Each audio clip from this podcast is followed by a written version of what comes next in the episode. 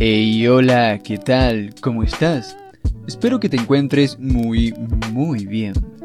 Yo soy La Razón y la Voz y te doy la bienvenida a una nueva emisión de La Razón de la Voz. En la emisión de hoy te hablaré un poco de Kanaima Karibay y te resumiré cómo han sido mis primeras impresiones y mi experiencia utilizando a uno de los sabores de Kanaima, una distro basada en GNU Linux. Luego tendremos una pequeña entrevista express a la licenciada en Educación Integral Suglen Vivas para que nos hable un poco de su experiencia en la misión Sucre. Después pasaremos a tener un momento musical con TLX, una banda venezolana de rock con matices ochenteros noventeros de lo más singular. Y para cerrar esta emisión, me tomaré la libertad de compartir humildemente un par de poemas de mi autoría.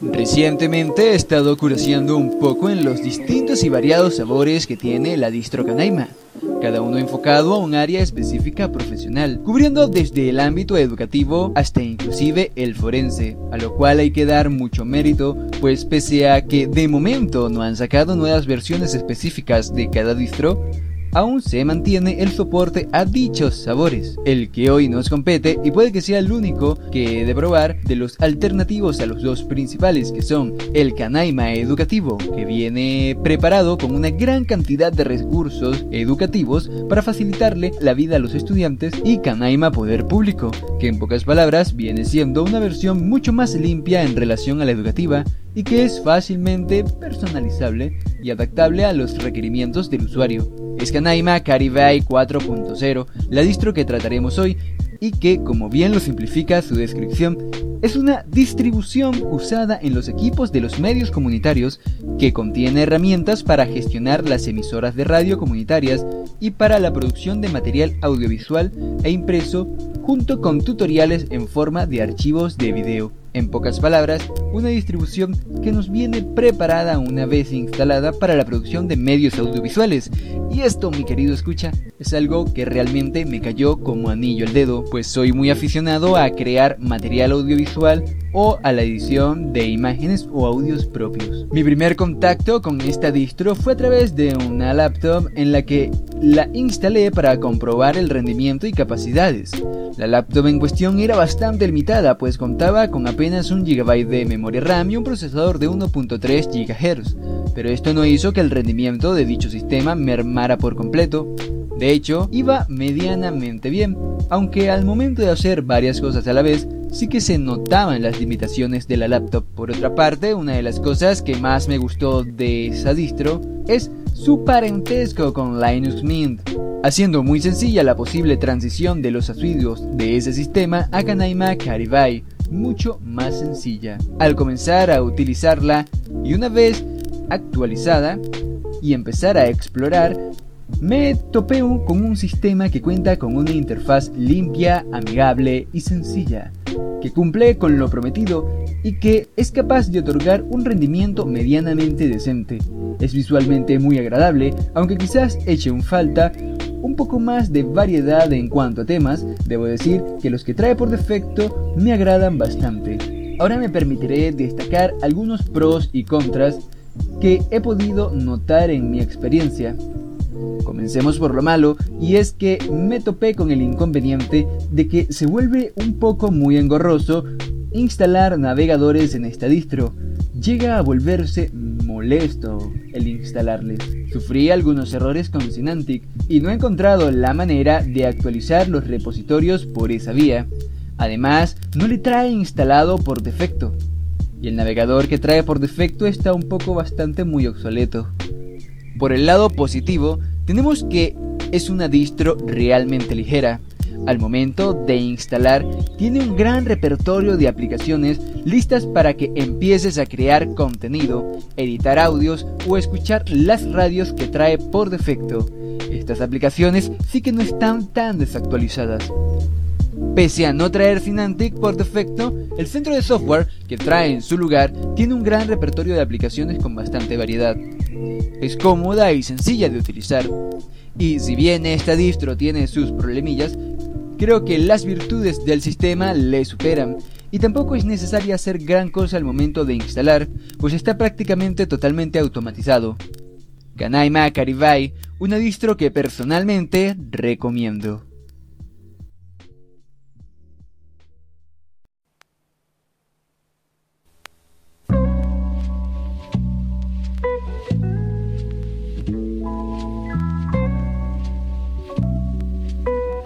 Ahora antes de pasar a la entrevista express, crearé un poco de contexto hablando de lo que es la misión Sucre, tal y como lo dice en su web. El plan extraordinario Mariscal Antonio José de Sucre, denominado Misión Sucre, es una iniciativa del Estado venezolano y del gobierno bolivariano creado mediante el decreto presidencial número 2601 del 8 de septiembre de 2003 la misión Sucre representa un plan nacional de acceso a la educación universitaria que surge como iniciativa de carácter estratégico por cuanto pretende ser, número uno, una alternativa de educación universitaria de vanguardia y con pertinencia social orientada a la transformación, difusión y aprovechamiento creativo de los saberes y haceres. Número 2 un espacio para la participación y el ejercicio de la ciudadanía, una estrategia que promueve el desarrollo local, regional y nacional. Número 3. Una práctica educativa e innovadora que ofrece diversas oportunidades y modalidades de estudio que favorecen el desarrollo de habilidades, destrezas y actitudes orientadas a la construcción de una sociedad democrática y participativa. La misión Sucre tiene por finalidad el acceso y la prosecución de la educación universitaria pública, permanente, integral, gratuita y en igualdad de oportunidades a todos los bachilleres que así lo demanden, con el propósito de incrementar el nivel educativo de la población venezolana y formar ciudadanos comprometidos con el desarrollo del país a través del establecimiento de nuevos modelos educativos universitarios sustentados en la sinergia institucional y la participación comunitaria, con base en los imperativos de la democracia corresponsable, participativa y protagónica.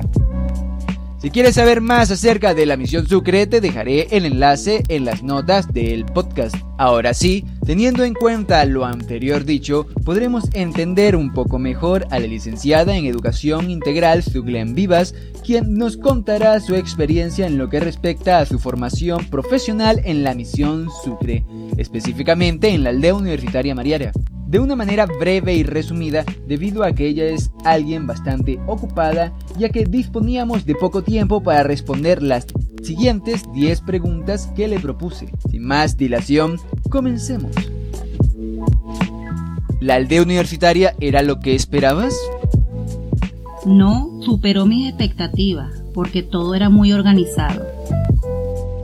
¿Te sientes preparada, capacitada luego de terminar la carrera? Sí, muy preparada, llena de mucha energía positiva para cumplir una labor muy hermosa. ¿Cómo resumirías tu experiencia en la aldea universitaria? Muy gratificante, mucho crecimiento personal. ¿Cómo se veía a la aldea universitaria? Para ese entonces nadie le tenía ningún tipo de confianza ni respeto. Había muy mala publicidad para la misión Sucre. Al momento de hacer las vinculaciones no nos querían. Debimos trabajar mucho para que nos aceptaran y respetaran. ¿Qué recuerdas con más cariño? Mis compañeras y profesoras.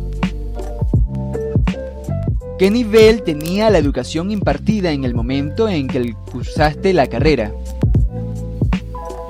De mucha calidad los profesores, muy comprometidos por la enseñanza. ¿Ha decaído, se ha mantenido o ha incrementado el nivel de la educación impartida? ¿Y a qué crees que se deba? Ha decaído como un 80%. Falta de voluntad política, no le dan la importancia a la misión Sucre. ¿Qué medidas crees que se deban tomar al respecto? Incluir a la misión Sucre al Ministerio de Poder Popular Universitario para que éste le garantice tanto a los estudiantes y a los profesores todos los beneficios que éste brinda, ya que en los actuales momentos los profesores no cuentan con un salario digno. ¿En qué estado crees que se encuentra el sistema educativo actual? La educación universitaria se encuentra dividida entre un sistema tradicional que se niega a innovar y la otra parte que no se le impulsa. ¿Qué cambiarías, mantendrías, eliminarías o mejorarías del sistema educativo universitario? Cambiaría el sistema universitario tradicional, incluiría más estudiantes en las universidades tradicionales. Quitaría la autonomía, ya que esa autonomía da pie a la corrupción. Muchísimas gracias a la licenciada Suglen Vivas. Respuestas cortas, directas y concisas de parte de esta misma. Si os interesa este tema, próximamente estaré dedicando una emisión especial, enteramente dedicada a este tema, en el cual trataré de entrevistar, además de a la licenciada Suglen Vivas, a algunas otras profesionales que se han formado gracias a la misión Sucre. Recuerda que puedes encontrar más información acerca de la misión Sucre en las notas de este podcast.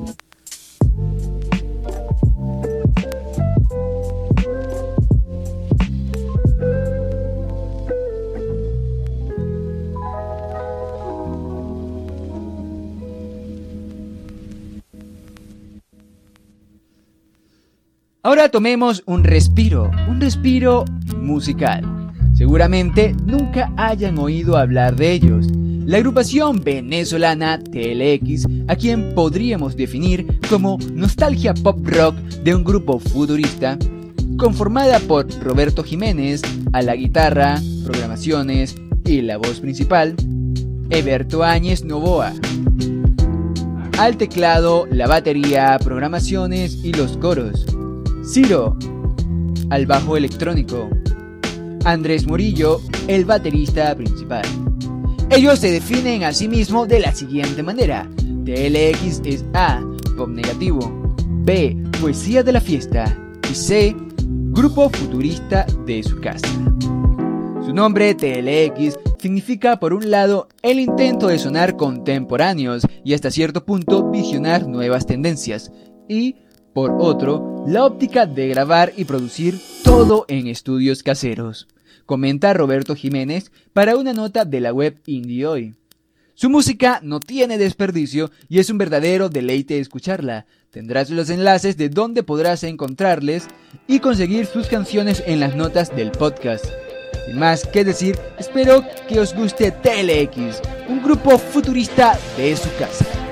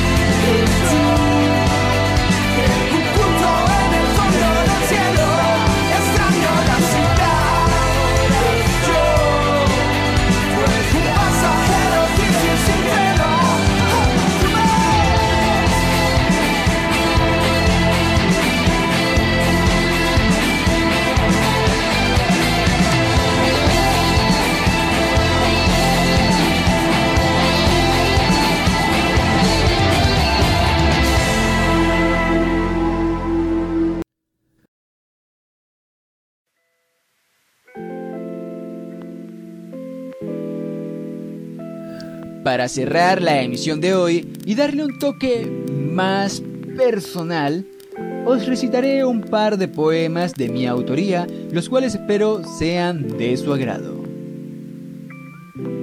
El primero se titula 937. Sentencias escritas hace miles de años. Condenas dictadas en el pasado. Si prestas atención escuchas sus cadenas. Algunas que se sujetan con grilletes fuertemente a sus almas. Esclavos de los males del pasado. Sujetos por algo que ya no está.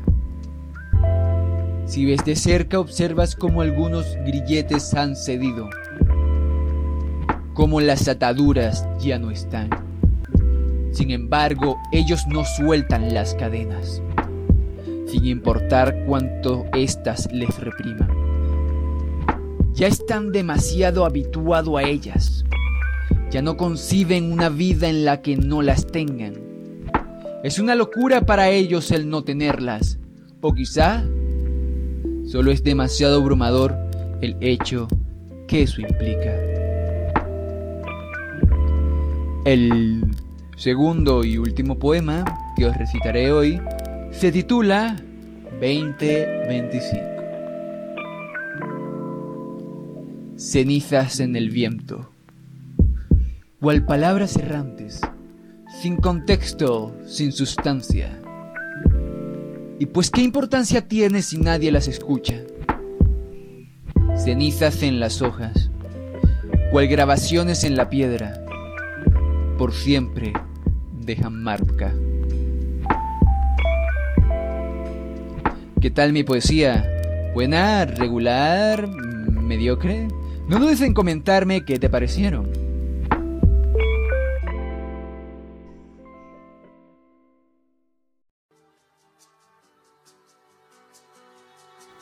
Y así, de esta bella manera, le doy cierre a la emisión de hoy.